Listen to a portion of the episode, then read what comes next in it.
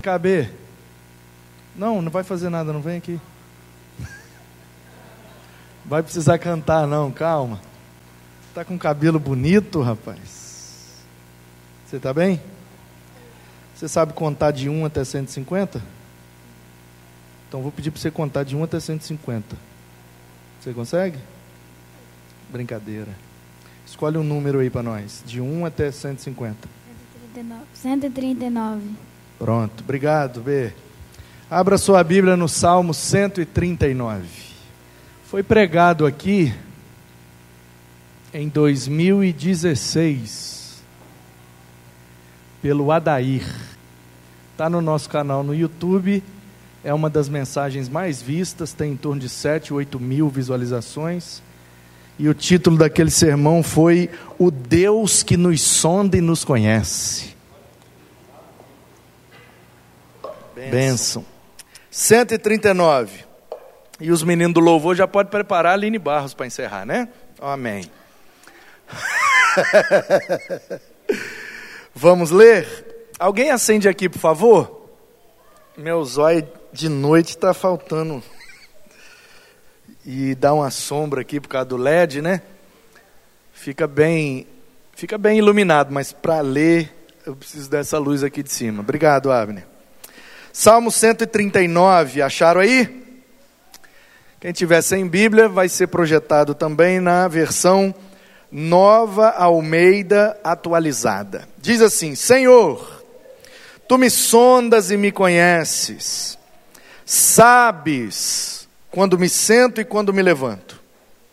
De longe conheces os meus pensamentos, observas o meu andar e o meu deitar, e conheces todos os meus caminhos. A palavra ainda nem me chegou à minha língua, e tu, Senhor, já conhece tudo que eu vou falar. Tu me cercas por todos os lados e pões a tua mão sobre mim. Tal conhecimento é maravilhoso demais para mim e tão elevado que eu não posso atingir. Quem está no Data Show, Azaf? Ah, garoto, hein? Top. Mais um junior, tá com 10 já o Azaf? 11. Aí, ó.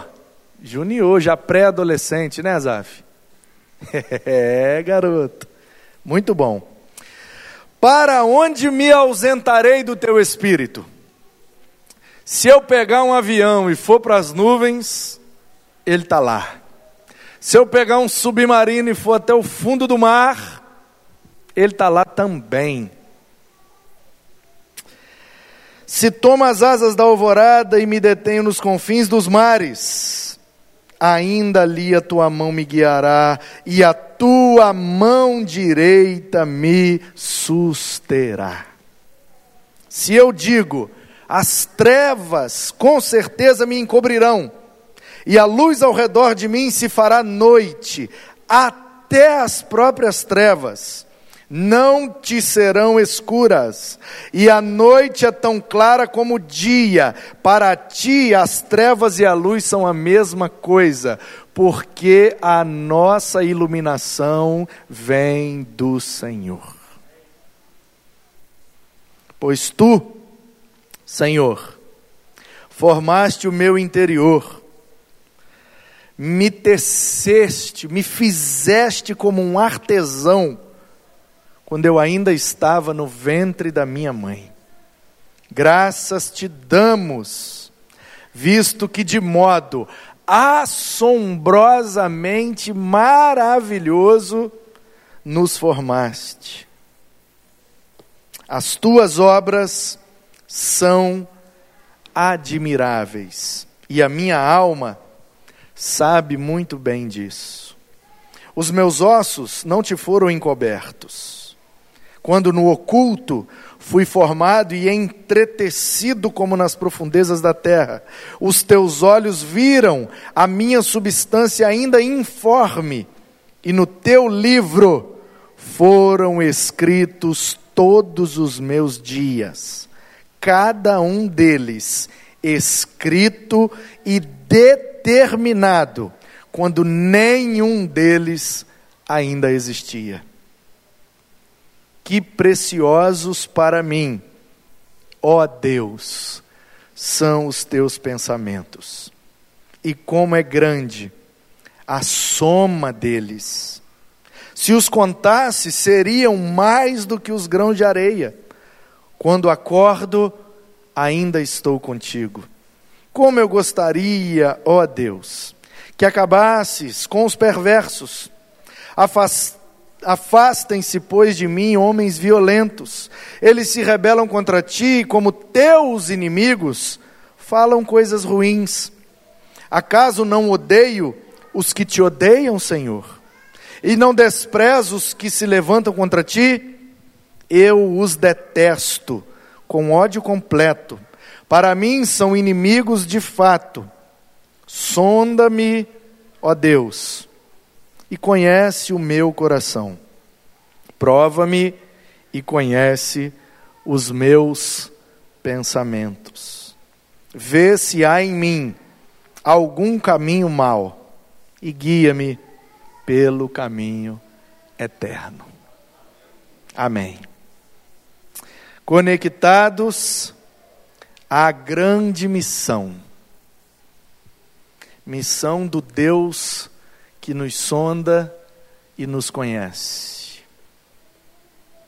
Conectados à grande missão através da onisciência do nosso Deus. Nós definimos onisciência da seguinte maneira: é a capacidade, né, de Deus saber tudo. Deus sabe de todas as coisas. Onisciência. E aí, tem gente que questiona, com razão, e diz assim: então Deus sabe de tudo? E a nossa resposta é: sim, Deus sabe de tudo. Então Deus sabe de tudo e sabe antes, ele já sabia? E a nossa resposta é: sim, Deus sabe de tudo, sabe antes. Já sabia. E aí eles questionam: então por que não fez nada para evitar o mal que aconteceu? Ele sabia que o barraco da Dona Maria iria desabar e matar a Dona Maria, crente, fiel, mulher de oração, dizimista, ganhou vários para Jesus, uma mulher de Deus com testemunho maravilhoso na comunidade. Deus sabia que ia acontecer isso na casa dela, e a nossa resposta, mediante a nossa definição de onisciência, é: sim, Deus sabia. E a pergunta dos que questionam é válida, e a pergunta é: por que não fez nada para impedir?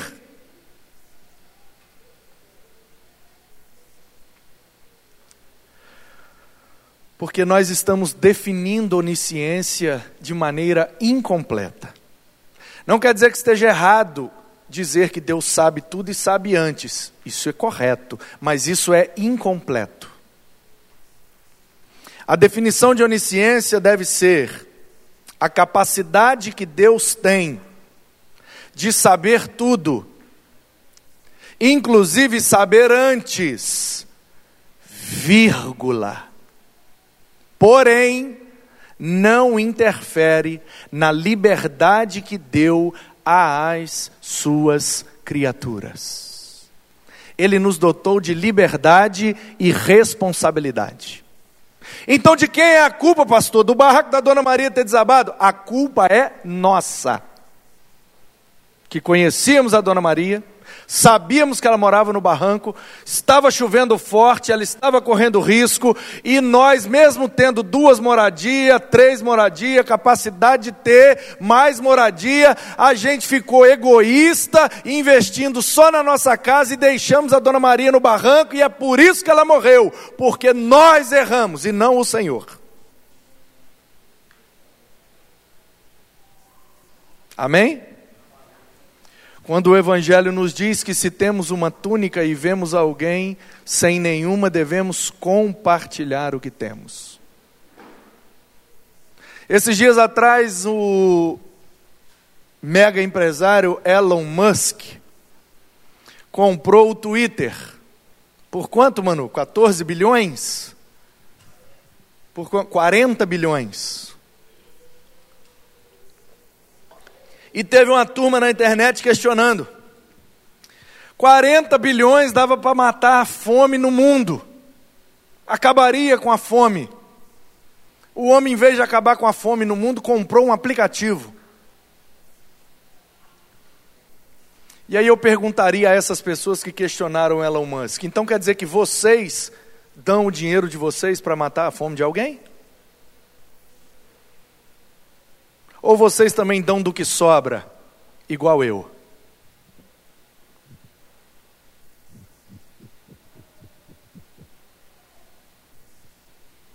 O dinheiro é do homem, ele faz o que ele quiser. Ele não é crente. Ele não tem obrigação de matar a fome de ninguém, não. Ele não é o governo. Ele não recebe impostos. Ele botou o dinheiro dele, fez virar mais dinheiro e usou porque ele quis. Ele está mais é do que certo, gastar o dinheiro dele no que ele quer. Igual a gente faz com o nosso também. A gente pega o carro e vai para Pedra Azul e toma um cappuccino de 18 reais. E tem gente que não tem um café para tomar nesse frio. Mentira ou verdade? Então, onisciência é Deus sabe tudo, Deus sabe antes, porém, não interfere na liberdade e responsabilidade que nos deu. O recurso está na nossa mão. A gente precisa resolver o problema, ao invés de ficar culpando Deus. Porque a gente não botou a vírgula na definição, a gente é encurralado pelos questionamentos e muitas vezes não consegue responder. É a mesma coisa porque esse salmo apresenta a onisciência de Deus, ele nos sonda e nos conhece. Antes de eu falar um negócio, ele já sabe o que eu vou falar. Mas também mostra a onipresença de Deus. Quando o salmista diz: Se eu for lá no altão, o Senhor está lá. Se eu descer lá no baixão, o Senhor está lá. Se eu tentar fugir, pegar um navio, entrar para o mar adentro e sumir, vou dar de cara com o Senhor. Então esse salmo também fala da onipresença de Deus. Deus está em todos os lugares ao mesmo tempo. E aí alguém poderia questionar: Deus está em todos os lugares ao mesmo tempo? Sim. Então ele está dentro dessa água aqui. Então ele está dentro desse microfone?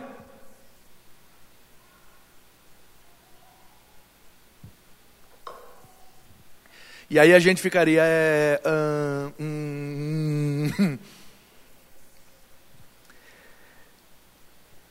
Onipresença é a capacidade que Deus tem de estar em todos os lugares, vírgula, ao mesmo tempo, vírgula, desde que haja necessidade ou propósito. Há algum propósito de Deus estar dentro desse microfone? Ah, porque ele está com um curto-circuito aqui dentro e vai dar defeito e não vai dar para continuar o culto. Então ele entrou aqui dentro para ligar os negócios e o microfone funcionar até o final do culto. Quando acabou o culto, o microfone parou de funcionar. Existia um propósito, Deus interviu e fez o que ele queria. Agora, se não houver necessidade nem propósito, Deus está aqui fazendo o quê? Não está aqui.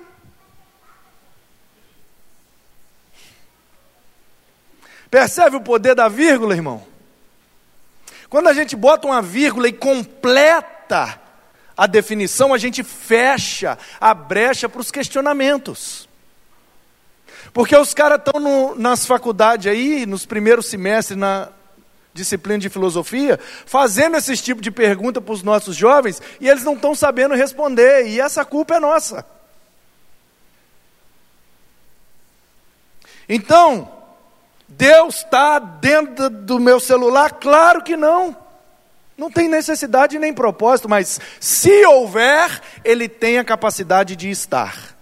e vai fazer algo para que o seu propósito se cumpra, porque nenhum dos seus planos podem ser frustrados. E esse salmo também fala, além de falar da onisciência, e da onipresença também fala da onipotência de Deus, porque Ele tem poder para destruir todos os inimigos, Ele tem poder para dar a vitória ao salmista. Todo poder está nas mãos do Senhor. Ele é onisciente, Ele é onipresente, mas Ele também é onipotente. E o questionamento que vem é: Ele é todo poderoso? É. Então ele pode tudo? E a nossa resposta é: sim, pode tudo. Aí o professor de filosofia, para encurralar nossos meninos, pergunta: então ele pode morrer? E aí o menino pensa: eita, eu não aprendi isso nas historinhas da EBD. Deus pode tudo, meu filho? E os nossos meninos respondem: sim, pode tudo. Então ele pode mentir? E aí os meninos encurralam outra vez, fala, gente, o que, que eu faço agora? E aí a galera da sala começa, uh! Aí os meninos ficam nervosos, não respira direito, o cérebro não funciona direito, aí cagou, acabou tudo. Deus pode tudo? Aí os nossos meninos respondem, pode. Então ele pode ser mal? Então ele pode criar como eles fazem. Eles fazem. Três jovens meus já vieram com essa pergunta para mim. Que o meu professor de filosofia me fez essa pergunta, eu não sabia responder. Ele pode criar uma pedra tão pesada que nem ele mesmo possa carregar? Aí o menino trava, buga, puf, tela azul e fica. Ih, aí a sala, o crente burro. Uh, aí os meninos nossos ficam com vergonha, e pela vergonha, porque o jovem tem necessidade de ser aceito, ele fala: Não, mas eu só vou de vez em quando, é por causa da minha família, bebê, bebê, bebê. Aí ele finge que não é crente para ser aceito, daqui a pouco ele vira não crente, e tchau e benção, e a gente acha que é a faculdade que está tragando os nossos meninos, e na verdade quem está fazendo isso somos nós, porque nós não estamos ensinando direito.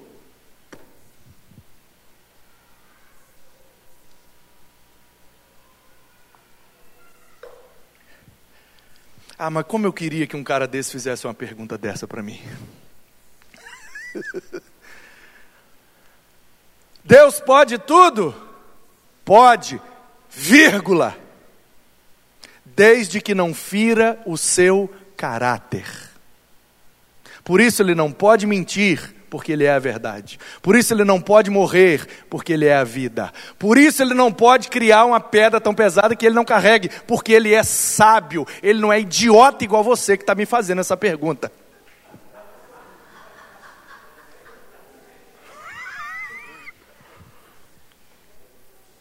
Amém? Nós precisamos, irmãos, consertar essa teologia nossa, tampar esses buracos, para tampar a boca dessa turma que vem conversar fiado com a gente, usando argumentos muito mais frágeis do que os nossos. Ah, eu não acredito na Bíblia porque ela é um livro escrito por homens. Ah, é, meu querido? Então me diga, quem escreveu os livros que você acredita? Macacos? ETs? Todo livro é escrito por homens, você é doido da cabeça, meu filho? Você acredita na história? Quem descobriu o Brasil? Pedro Alves Cabral. Não sei se você sabe, mas isso está escrito num livro que foi escrito por um homem. Você acredita na história de Pedro Alves Cabral e não acredita na história mais antiga, no livro mais vendido, o livro que transforma a vida de bilhões de pessoas. Você não tem coragem de acreditar, rapaz? Você se acha esperto, mas na verdade você é um tolo, um nécio um sem noção, o livro mais vendido, mais traduzido, mais estudado, mais copiado, o livro dos livros, nenhum outro livro chega ao, ao pé, à sola do pé da Bíblia. E os caras vêm questionar nós. Ah, porque foi escrito por homem. Foi mesmo, e daí? Ah, porque é manipulado pela igreja, é cópia da cópia da cópia. É mesmo, e daí? Ou você acha que o seu livro do Shakespeare é original, ô Zé dentro d'água? O Shakespeare não escreveu em português, não, filho. Escreveu em inglês, nós traduzimos. E é o Shakespeare de qualquer jeito. Você acha que o Nietzsche que você lê, ó, oh, o filósofo Nietzsche, você acha que ele escreveu em português, rapaz?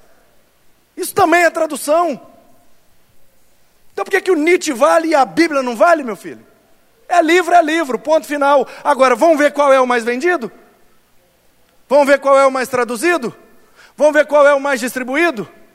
Onde você já viu uma biblioteca? Livros para conhecer melhor o livro do Nietzsche. Livros para conhecer melhor os livros do Paulo Coelho. Livros para conhecer melhor o Senhor dos Anéis. Não tem, mas você tem bibliotecas e bibliotecas espalhadas pelo mundo. Livros que ajudam a conhecer melhor a Bíblia.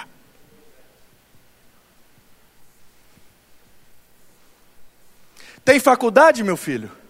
Graduação reconhecida pelo MEC, Nietzscheologia. Gente que só estuda o Nietzsche e é formado no Nietzsche. Paulo Coelhoologia, tem?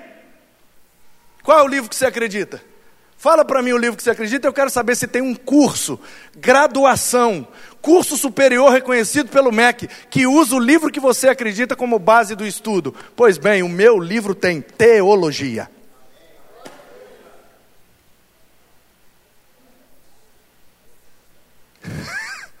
Tá pegando aí, Miguel?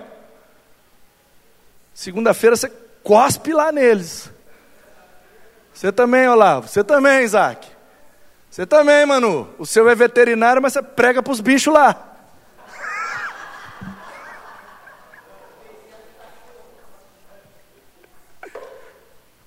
Converte os cachorros lá. Porque os cães não herdarão o reino dos céus. Amém, queridos? Esse salmo nos mostra que Deus é onipresente, Deus é onipotente, Deus é onisciente. Olha só o Deus que nos chamou para ser missionário dele. Por isso que nós temos que estar conectados à grande missão, porque o nosso Deus é grande. E Ele não é só grande, Ele é eterno. Ele é todo-poderoso. Ele sabe todas as coisas. E Ele está em todos os lugares. Portanto, faça missões. Fale com as pessoas. Fale desse Deus. Ah, pastor, eu não sei o que falar. Ele sabe tudo. Ele vai te dar o que falar. Ah, pastor, eu não sei se nesse lugar eu deveria falar. Ele está aí porque Ele é onipresente. Então, onde você estiver, Ele está junto de você. Pode falar que Ele está contigo. Ah, pastor, eu não sei se eu vou ter o poder, como que eu vou convencer aquela pessoa? Não somos nós que convencemos, mas pode falar porque Ele é todo poderoso e Ele vai convencer da justiça, do pecado e do juízo, e o poder dele é para salvar.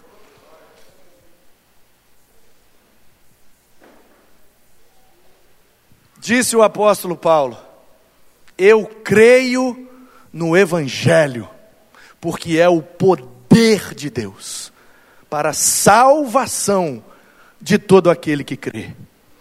Meus irmãos, o nosso Deus é poderoso, mas Ele não é só poderoso, Ele é todo poderoso. É o El Shaddai, o todo-poderoso Deus e esse Deus é o seu Senhor, é o seu Pai, é o seu Criador, Ele habita dentro de você, então creia, todo o poder dele está disponível para você, a presença dele está disponível para você e o conhecimento dele habita dentro de você. Faça a sua missão, que ele se encarrega de cumprir a missão que é dele através de nós, Ele vai alcançar, Ele vai abençoar, Ele vai salvar e vai transformar, porque Ele é o Deus que tudo pode, que tudo sabe e nunca se fará ausente de nós. O El Shaddai, o Jeová chamar, o Deus que se faz presente em todos os lugares e em todos os momentos. Ele é o seu Deus. Ele quer usar você para que a sua grande missão continue avançando na terra. Que assim seja, para a glória dele, em nome dele. Amém. Pai, muito obrigado pela tua palavra. Obrigado, Senhor, porque temos essas convicções. Convicções que emanam dessa linda poesia. Que o Senhor nos sonda e nos conhece, o Senhor sabe as nossas limitações, mas ainda assim o Senhor nos chamou para trabalhar junto contigo, para sermos teus empregados, teus servos funcionários do teu reino, que cumprem a tua vontade e se tornam instrumentos em tuas mãos. Obrigado porque o Senhor um dia nos alcançou. Mas a tua obra não parou por aí, o Senhor foi além, o Senhor nos alcançou e nos capacitou para alcançar outros através de nós. Louvado seja o Senhor. Louvada seja a tua bondade, a tua benignidade, o teu amor, que nos amou de tal maneira, que nos chamou para sermos cooperadores do teu reino. Muito obrigado porque o Senhor nos incluiu na tua missão. Obrigado porque o Senhor, pela tua onipresença, se pôs ao nosso lado e falou conosco.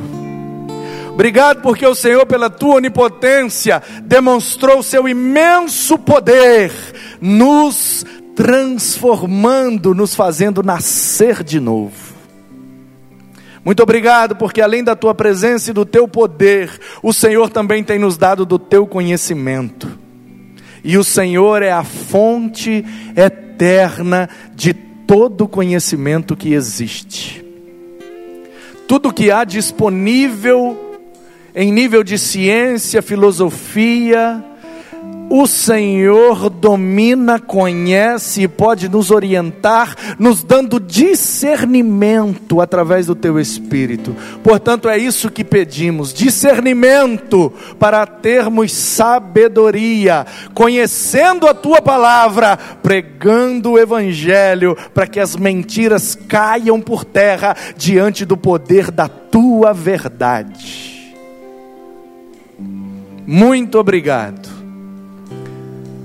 porque o Senhor nos sonda, nos conhece e ainda assim nos ama e nos salva.